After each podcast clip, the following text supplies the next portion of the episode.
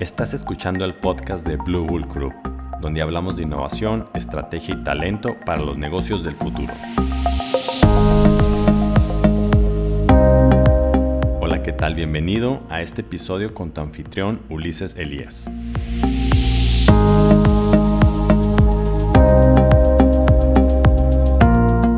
Tal? ¿Cómo están amigos? Gracias por estarnos escuchando en este episodio tan interesante que va a estar el día de hoy, ya lo verán por qué. Eh, estaremos hablando sobre el tema de talento. Es el primer episodio en el que estamos abordando este tema eh, y por qué es tan importante en las organizaciones. Para ello, estamos invitando a Ana Pau Méndez, que es parte del equipo de Blue Wolf eh, y coordinadora del área de la unidad de negocios de Blue Wolf Strategy, con bastante experiencia en este tema de talento. ¿Cómo estás, Ana Pau? Hola, Ulises. Buen día. Muy bien. Muchas gracias. Pues hasta que se me hizo participar en, en, estos, en estas sesiones y pues lista. Perfecto, muy bien. Pues muchas gracias. Pues vamos entrando de lleno a este tema que es el talento. Platícanos, Ana Pao, pues qué es el talento y qué es la gestión del talento y por qué es tan importante.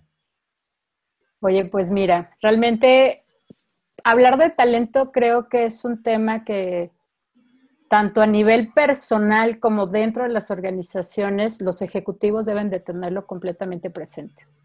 En, mi experiencia, esta incursión en, en, temas de talento, en la gestión de talento y que realmente hoy la palabra de gestión de talento es algo pues de las últimas décadas, ¿no? No es un tema que traíamos en, los 70s o en los 80s, realmente es de las últimas décadas y ha cobrado una relevancia importantísima.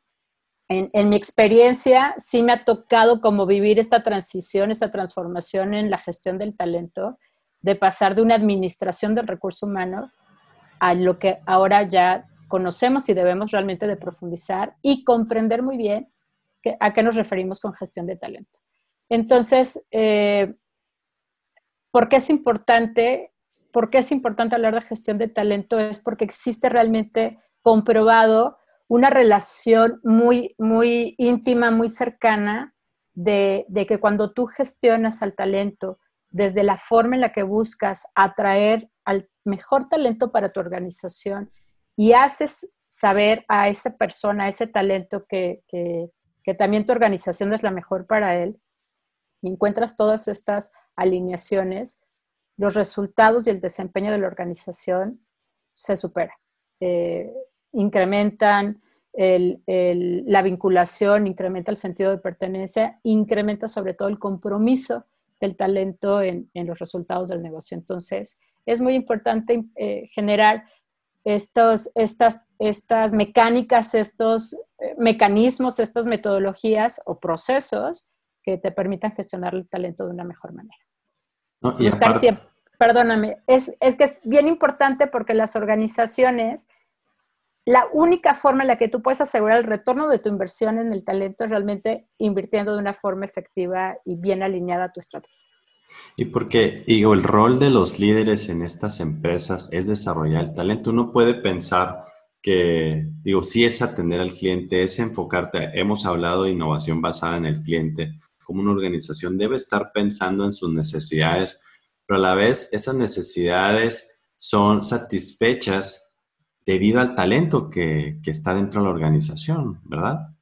Es el que juega el rol más importante, que tiene interacción con el cliente, quien desarrolla las ideas, los productos, eh, quien eh, lleva la coordinación de la producción, la logística, son personas, ¿verdad? Aunque estamos entrando al tema de los robots y cada vez este, van abarcando un poco más espacios, seguimos siendo los humanos, nuestro talento, quienes ejecutamos las tareas más importantes, ¿verdad?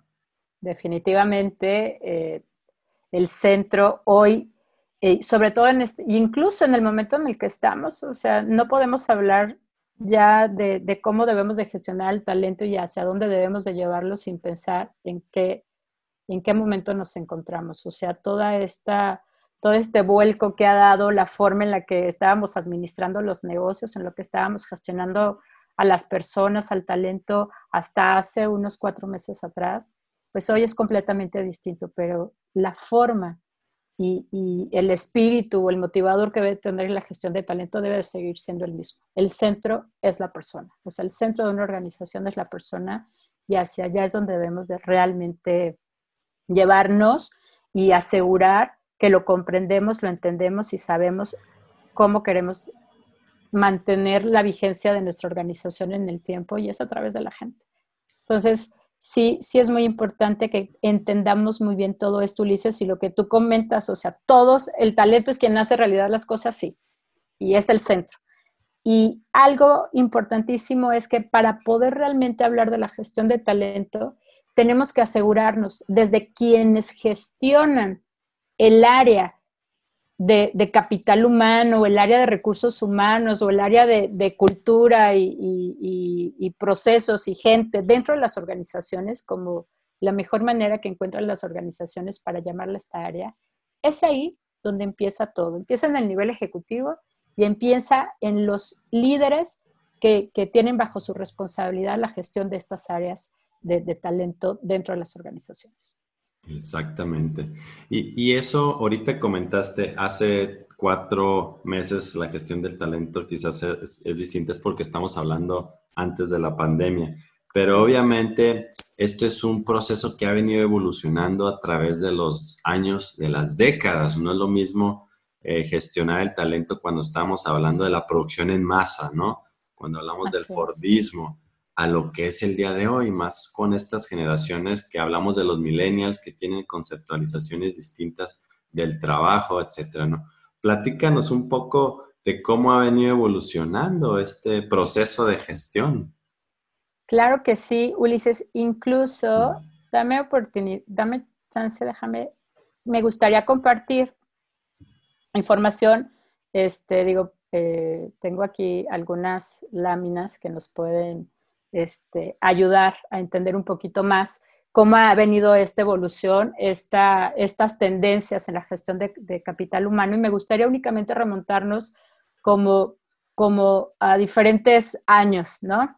En realmente esta evolución, hoy nos encontramos en una, en una etapa de redescubrimiento y transformación definitivamente la velocidad en la que va cambiando el entorno, la velocidad en la que nos encontramos con nuevas herramientas, nuevas metodologías e incluso la capacidad de aprendizaje que vamos teniendo los que estamos dentro de las organizaciones y sobre todo sus líderes, pues tenemos que estar muy hábiles, muy abiertos a estas capacidades de redescubrimiento, de aprendizaje, de autoaprendizaje y de transformación. Es ahí donde nos encontramos el día de hoy empezamos a escuchar hablar de competencias eh, que están enfocadas al uso de datos, al big data, al uso de tecnologías, al de metodologías, de tecnologías y metodologías ágiles.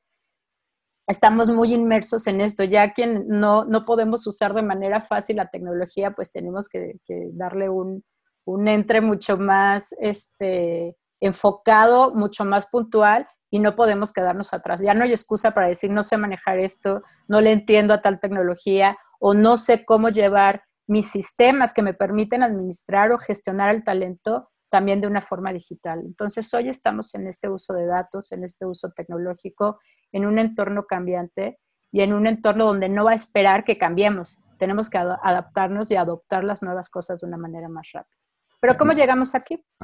Realmente llegamos aquí pues en, una década donde empezó a hablarse ya mucho del recurso humano, de la administración del recurso humano, pues es en la década de los 70. Y en esta década, pues realmente toda la labor y función de recursos humanos era transaccional, ¿no? Era como, pues, necesitamos gente, contrátala, ya la tengo, listo, paguémosle, ¿no? Y era pues la mano de obra únicamente. Entonces, sí tenía un, un enfoque muy transaccional eh, donde cubríamos la necesidad de una manera completamente puntual y específica y ahí nos quedábamos. En los 80 empieza a ver como un tema de autodescubrimiento, de, realmente decir, ah, ok, contraté a alguien, me está sirviendo para generar eh, mi producción, para asegurar mi entrega, mi servicio, la venta de mis productos, pero ¿qué más pueden hacer?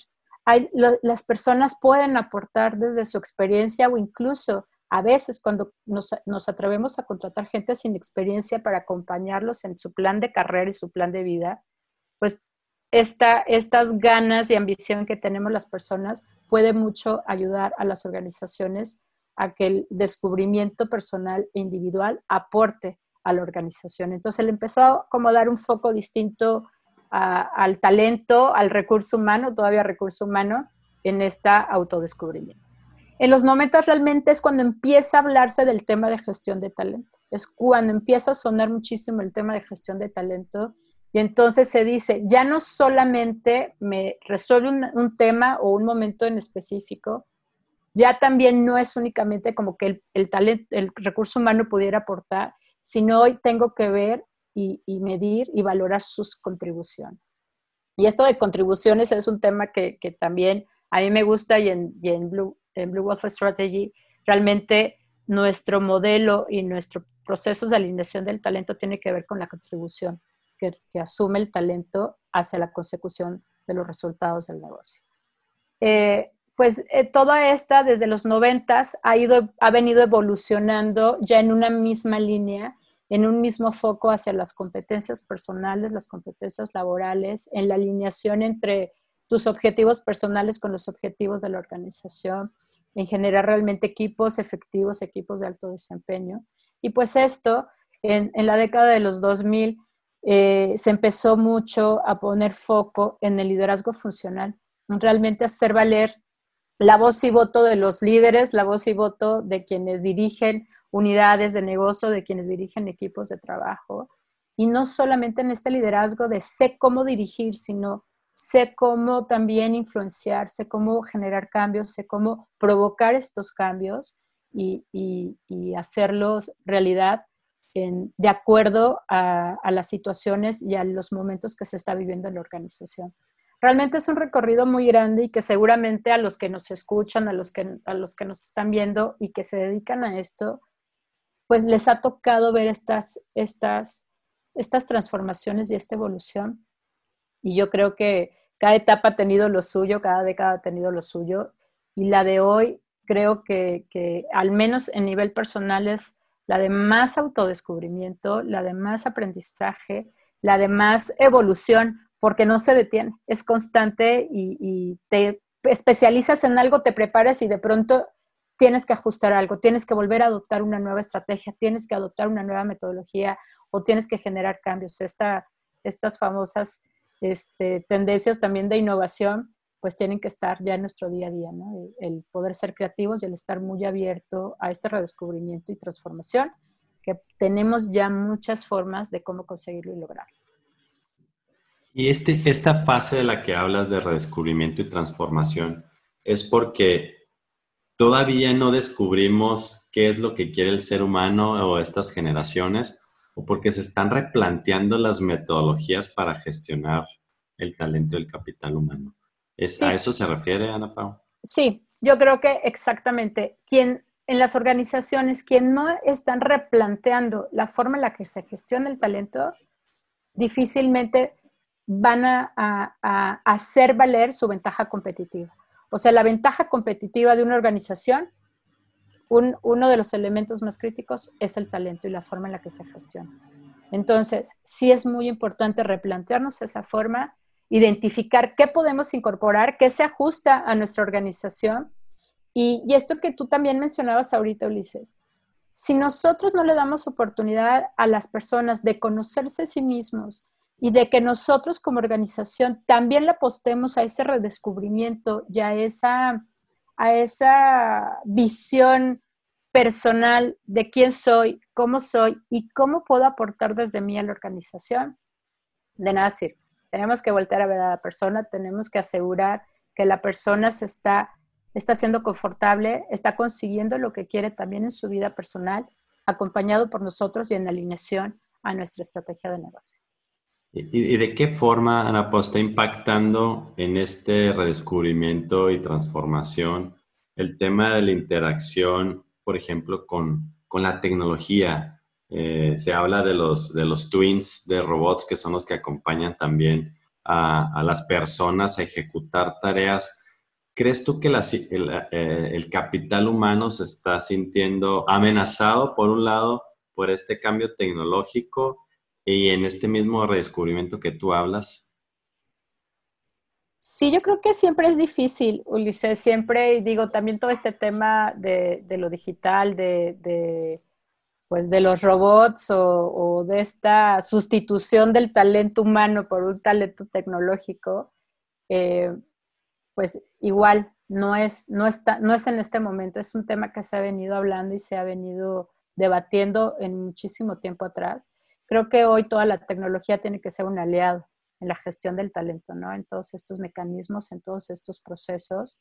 Y, como lo comentaba ahorita, si no, si estamos lentos, si no nos sentimos tan hábiles para, para dominar una tecnología, incluso para implementarla, para hacer toda esta transformación digital, pues debemos de aprenderla. Debemos de aprenderla. Posiblemente no todos estamos hechos para esto, pero dentro de nuestros equipos hay personas que lo pueden liderar, que pueden pueden asumir estos proyectos y que deben de acompañar a la organización, deben de ser estos agentes de cambio, ¿no? De, acompañar a la organización y ser quienes busquen y, se aseguren de que esto sea realidad. Si no nos, si no nos ajustamos, no nos adaptamos al entorno, a todas las, las oportunidades, si no transformamos estas amenazas en oportunidades, no capitalizamos nuestras fortalezas y no no desarrollamos o no robustecemos, eh, pues sí, fortalecemos nuestras debilidades, difícilmente nos vamos a mantener competitivos. O sea, la única manera en la que las organizaciones se mantienen competitivas es mejorando, es alineando sus modelos de negocios, alineando la forma en la que se gestiona el talento acorde al momento que estás viviendo, al futuro próximo y a, y a qué, cómo utilizas tus propios recursos. Y aquí nada más con esto que estás preguntando un poco, me gustaría compartir tres tendencias que en diferentes estudios, digo, con, muchísimas empresas dedicadas a hacer este, todos estos estudios y reportes de tendencias a nivel mundial, pues hay tres principales tendencias de las que se han venido hablando eh, ya desde hace un par de años y siguen muy actuales, que tienen que ver con la agilidad, ¿no? Esta agilidad en, en que la organización está habilitada para transformar su organización, para, estar muy alerta y muy, muy, muy pendiente de lo que sucede y qué, incorporo, qué, qué, cosas debemos de incorporar y qué debemos de, de, quitar. Entonces, la agilidad habla de una transformación de la organización y también de una organización colaborativa. Estas estructuras este, piramidales, ¿no? Que, que, existían antes sumamente verticales, pues dejan de ser funcionales porque hoy no podemos tener estas jerarquías que tomas una decisión y tienes que subir cinco escalones para hacerlo realidad. Realmente tiene que ser mucho más colaborativa. Tenemos que apostarle a esta combinación de roles y vivir con roles, o sea, el, decir, aquí también, por ejemplo, en Blue Wolf, nosotros somos como, como líderes de unidad de negocio, podemos hablar de un tema de estrategia, pero igual tenemos que, que saber y capacitarnos para poder utilizar métodos o, herramientas que, sean de innovación o que hablen de inteligencia, ¿no? Como, como, temas que tú dominas, que aunque no soy especialista, pues tenemos que poder cómo asegurarnos conocerlo para colaborar y generar un resultado de mucho mayor impacto para la organización. Otra parte es el poder del talento, o sea, una tendencia es el poder que se le otorga al talento en, en, en asumir su rol en participar en decisiones, en realmente saber y conocer cómo contribuye al negocio. Entonces son nuevas capacidades enfocadas en el liderazgo, en centrarse en la persona y cómo capitalizarlo esto para generar mucho mejores resultados de negocio. Y por último, la información digital, tanto la agilidad, el poder del talento y el uso y, el buen manejo de la información digital, tenemos que conseguirlo, es lo que veníamos diciendo. Si no nos hemos adaptado, pues ya estamos tarde. Échenle ahí todas las ganas porque tenemos que asumir tecnologías, tenemos que aprenderlas, tenemos que ser ágiles y tenemos que confiar en el talento que tenemos. Hoy las organizaciones están tomando decisiones sumamente críticas y complejas de, debido a toda esta situación de la pandemia. Y creemos que tomamos siempre las mejores decisiones. Y hoy tenemos que voltear nuevamente a ver al talento y saber nos quedamos con este talento, tomamos decisiones de hacer recortes, de separar a gente posiblemente, seguramente valiosa, pero es un momento crítico y tuvimos que tomar decisiones, pues tenemos que voltear a ver a quién, con quién contamos, con quién estamos hoy en la organización y, invertir realmente en, que, en, estas capacidades de liderazgo, en estas capacidades tecnológicas, capacidades técnicas que permitan realmente tener y asegurarnos que tenemos equipos de alto desempeño.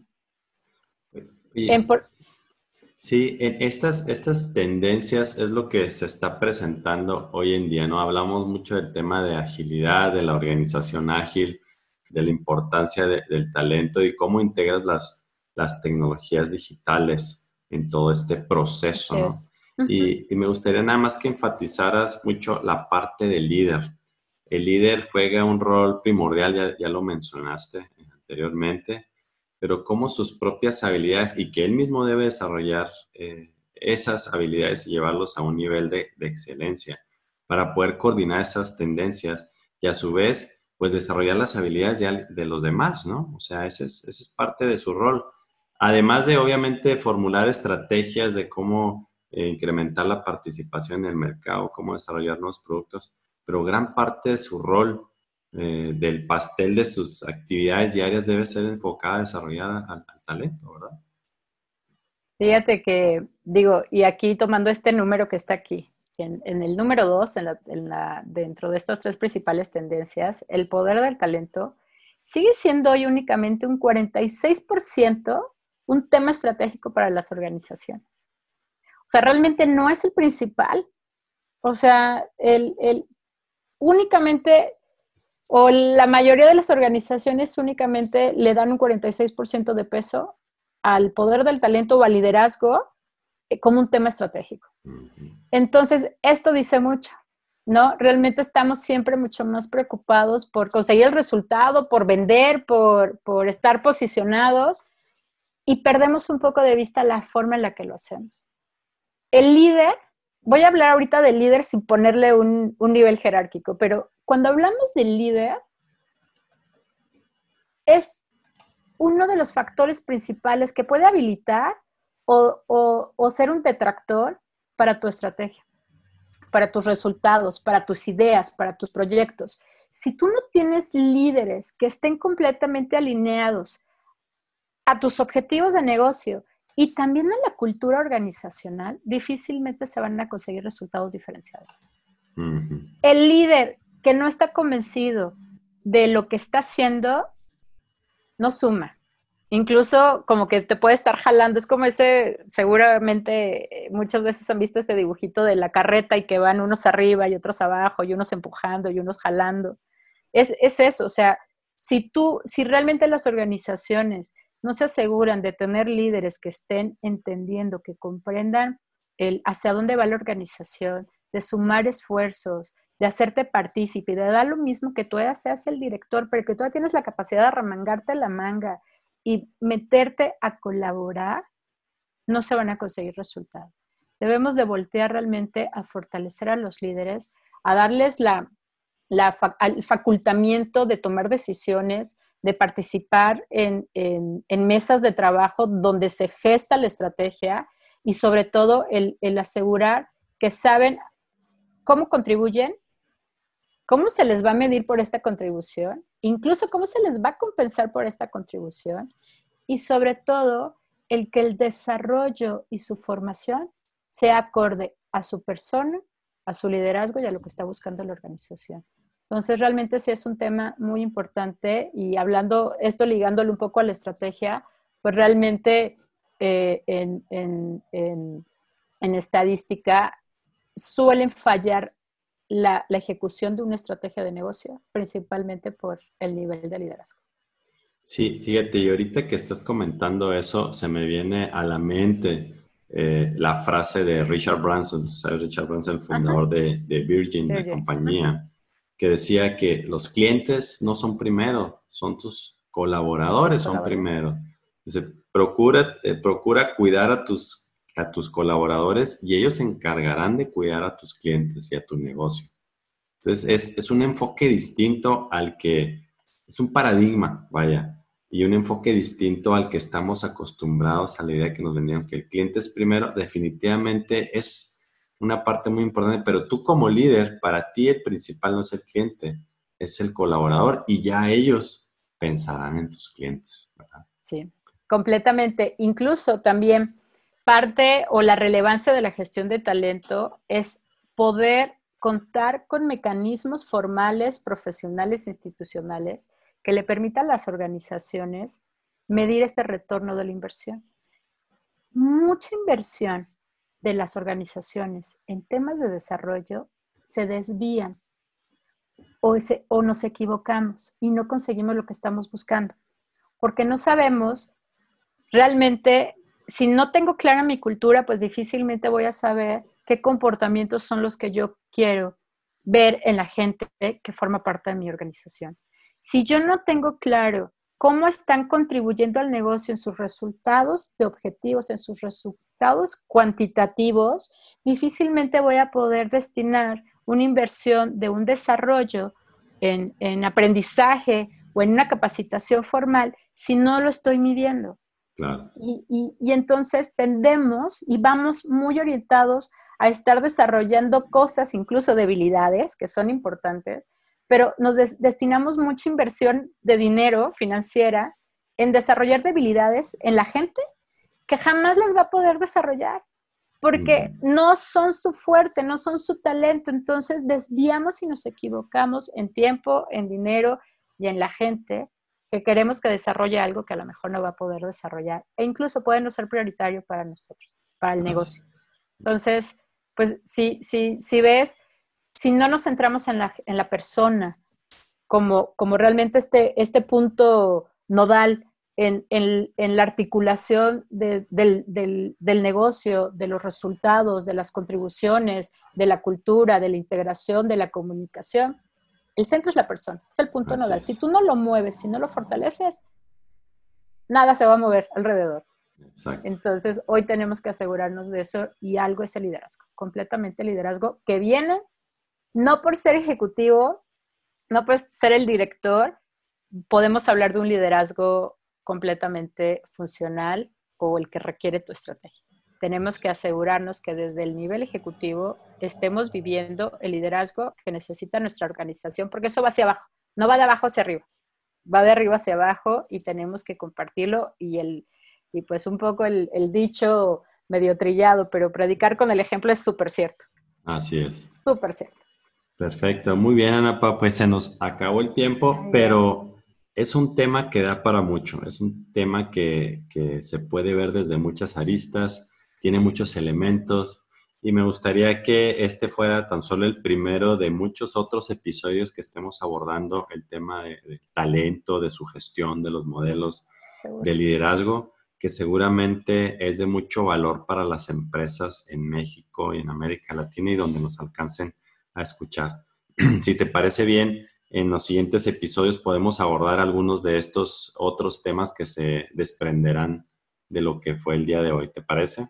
Me parece muy bien, Ulises. Eh, coincido contigo. Es un tema, honestamente, de nunca acabar. el talento y la gente es un tema este, actual que se mantiene vivo y, pues hay mucho de qué hablar y, y pues esto es compartir un poco nuestra experiencia y pues muchísimas gracias. muchas gracias a ti y pues nos estamos viendo en el siguiente episodio. Muchas gracias, Ana Hasta luego. Bye.